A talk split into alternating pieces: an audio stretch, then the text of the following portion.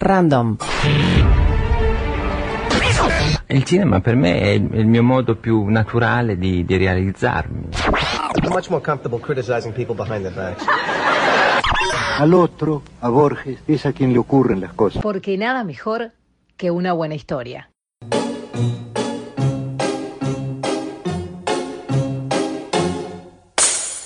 Historias Random Podcast por Bernardo Borkenstein. ¿Qué tal? Esto es Historias Random Podcast. Hoy vamos a hablar de eh, qué sabe la ciencia, qué tiene la medicina como herramientas para lidiar contra la epidemia del COVID-19, que es la enfermedad producida por el virus coronavirus SARS-CoV-2, que es como se denomina correctamente. Uno es el virus, el otro la enfermedad asociada. Lo primero que tenemos que tener en cuenta es que eh, este es un virus de una característica particular que es eh, al tener un ácido nucleico, que es el material que permite que las moléculas de la vida se repliquen a sí mismas, porque conserva la información para crear seres iguales, el ácido nucleico que contiene este virus es del tipo que se llama ARN. Y no hay una molécula que tienen los otros ácidos nucleicos, que es el ADN, que es una polimerasa que corrige los errores al reproducirlo. Es como si fuera una fábrica sin control de calidad. Y eso quiere decir que las copias tienen gran capacidad de no ser exactamente iguales al patrón que están reproduciendo. Y eso hace que el virus tenga la capacidad de mutar muy rápido, de ser muy cambiante. Al cambiar de esta manera, las propiedades de las nuevas cepas pueden diferir mucho de las anteriores. Y en este caso eh, hemos encontrado, bueno, han encontrado los científicos que lo estudian, que el SARS-CoV-2 es muy diferente del SARS anterior porque tiene una gran capacidad de infectar gente. Se contagia casi desde el primer momento en que la persona toma contacto con el virus y a lo largo de toda la infección puede seguirlo transmitiendo. Eso hace que pueda ser propagado de manera explosiva. Por eso la mejor medida que hay para evitar el contagio es aislarse de las personas contagiadas y se están tomando las medidas de reclusión, de aislamiento social y lo que es muy importante, identificar a los portadores y a los enfermos y a ellos sí separarlos compulsivamente. Eh, no como el caso que tuvimos nosotros de la persona que fue a un casamiento y creó un clúster de, este, de infectados de 29 personas que fueron propagadores desde el día 1. O sea, si nosotros arrancamos con un paciente que luego son dos, que luego son cuatro, es una cosa. Pero si uno, uno es el paciente que está en el primer día y después tenemos 29 al segundo, se propaga mucho más rápido. Con todo, no hemos llegado a la fase de, eh, de explosión o de multiplicación eh, exponencial. Lo que sabemos es que eh, en la fase de detección se ha avanzado mucho. Hasta hace poco solamente habían test de muy compleja realización que requería mucho trabajo del laboratorista y varias horas para tener el resultado que se llaman PCR. Eh, reproducción de, la cadena de polimerasa por sus siglas en inglés, que esto lo que hacen es, ante una toma de material respiratorio, eh, identifican un material de ADN, o sea, en este caso el del virus, aunque haya muy poquito, y lo multiplican a grandes cantidades para que pueda ser analizado con seguridad. Esto se usa mucho en medicina forense, son las famosas pruebas de ADN que vemos en todas las series de detectives, se hacen por este sistema.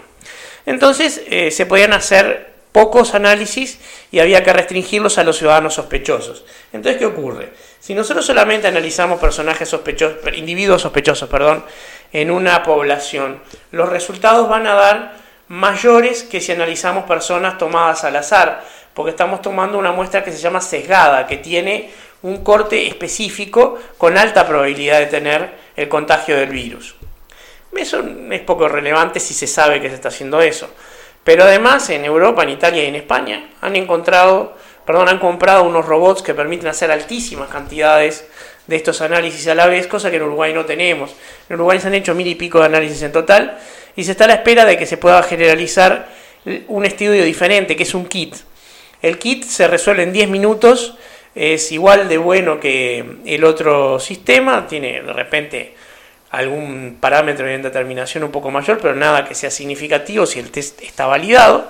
Y a diferencia del otro, lo que detecta son los anticuerpos de la persona.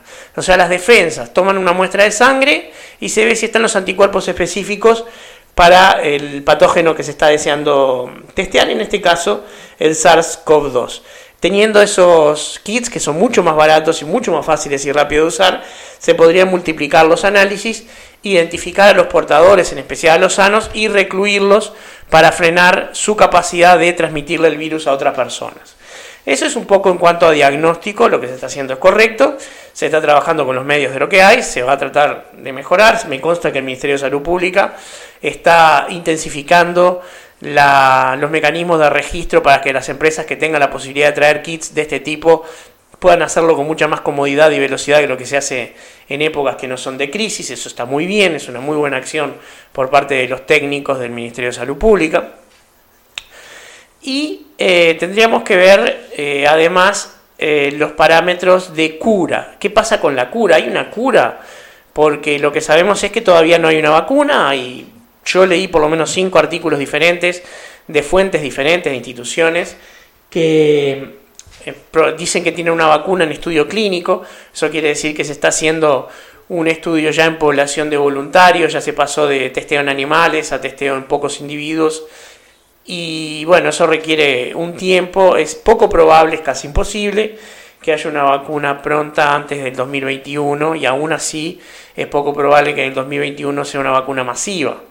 Pero lo que sí sabemos es que eh, tenemos vacuna para el virus de la gripe que no protege contra este virus, pero que da una enfermedad respiratoria parecida que podría aumentar la sensibilidad de la persona a enfermarse con el virus. Entonces, este año es muy importante que todos nos vacunemos contra la gripe cuando estén prontas las vacunas, porque eh, no hay ninguna necesidad de debilitar nuestro sistema inmunológico, como quien dice, de regalarnos y eh, estar más sensibles a una enfermedad en la que en principio podríamos no serlo. Lo otro, y esto es muy importante, no leer fuentes apócrifas, no reproducir cosas que nos llegan por WhatsApp o por las redes sociales. Si no tenemos formación científica, es mucho más probable que hagamos un mal que un bien reproduciendo eso. La gente no las va a leer, las va a reenviar sin mirarlas.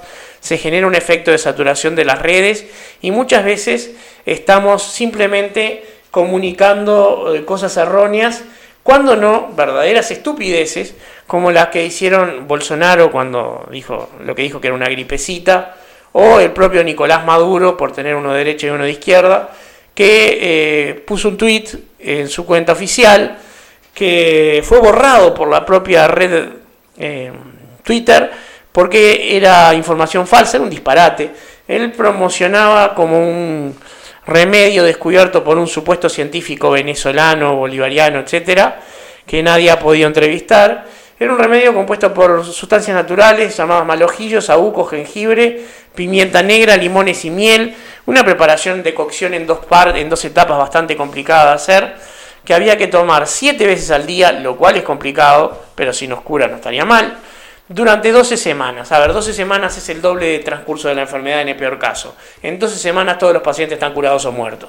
No, no hay ningún sentido en lo que promocionó Maduro, es una idiotez este, es una idiotez con todas las palabras, pero hace mucho daño porque esta es una persona que para mucha gente es un referente y al que se le da importancia. Entonces, nosotros a nivel individual no tenemos la capacidad de Nicolás Maduro de ser escuchados a nivel global de esa manera, pero tenemos que tener mucho cuidado.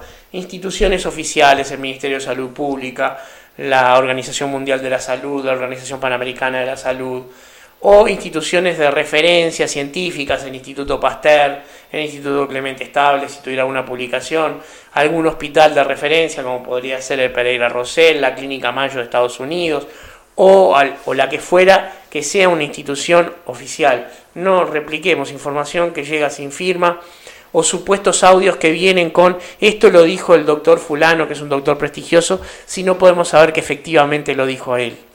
O sea, por lo menos, los, por ejemplo, los videos de YouTube está la imagen de la persona y sabemos qué institución eh, puso ese video ahí, pero lo mejor es no reproducir nada, limitarnos a recibir información oficial. Es claro que los informativos han recuperado una audiencia y un prestigio que hasta hace un mes no tenían, porque la gente necesita información seria de primera mano y no la vamos a obtener en las redes sociales. Lo único que promueven las redes sociales es el miedo, la ansiedad y que estemos todo el día pensando en una crisis que si estamos en reclusión domiciliaria, evidentemente tenemos pocas posibilidades de contagiarnos, así que no tendríamos que preocuparnos tanto y podríamos dedicar nuestro tiempo a otra cosa. En cuanto a los remedios que sí funcionan, hay una empresa que se llama Gilead, un nombre eh, peligroso para una empresa si hemos visto la serie El cuento de la criada, ya que un país este, con un gobierno maléfico se llama exactamente así, es una coincidencia desagradable. Eh, registró un medicamento que se llama Remdesivir que parece que podría tener una acción antiviral específica, pero los estudios clínicos con este virus empezaron recién el 25 de febrero, no hay tiempo para tener resultados sobre eso, pero es bastante prometedor porque es un antiviral.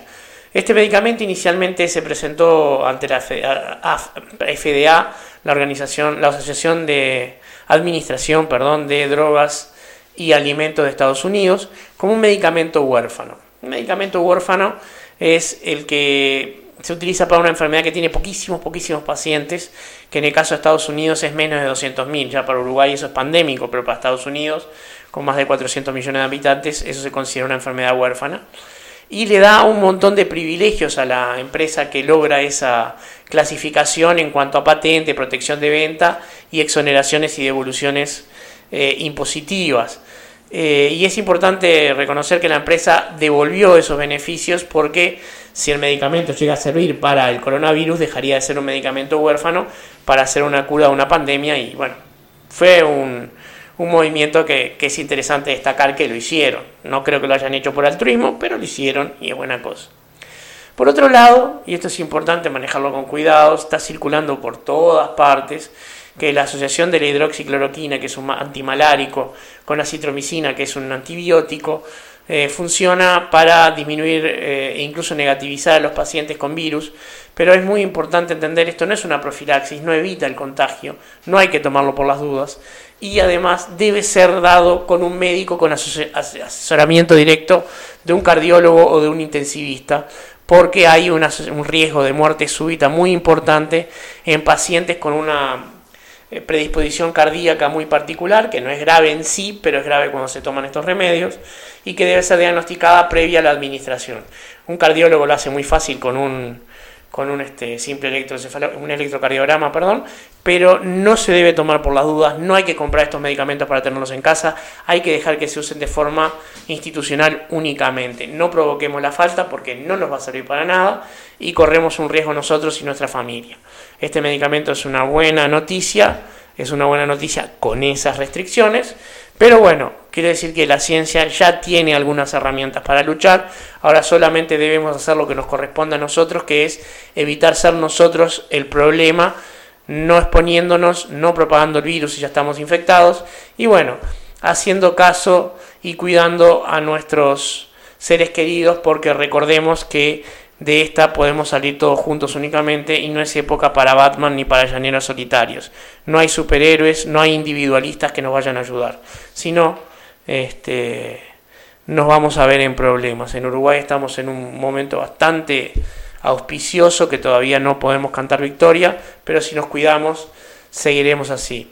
Y lo importante es que en algún momento vamos a hallar la cura.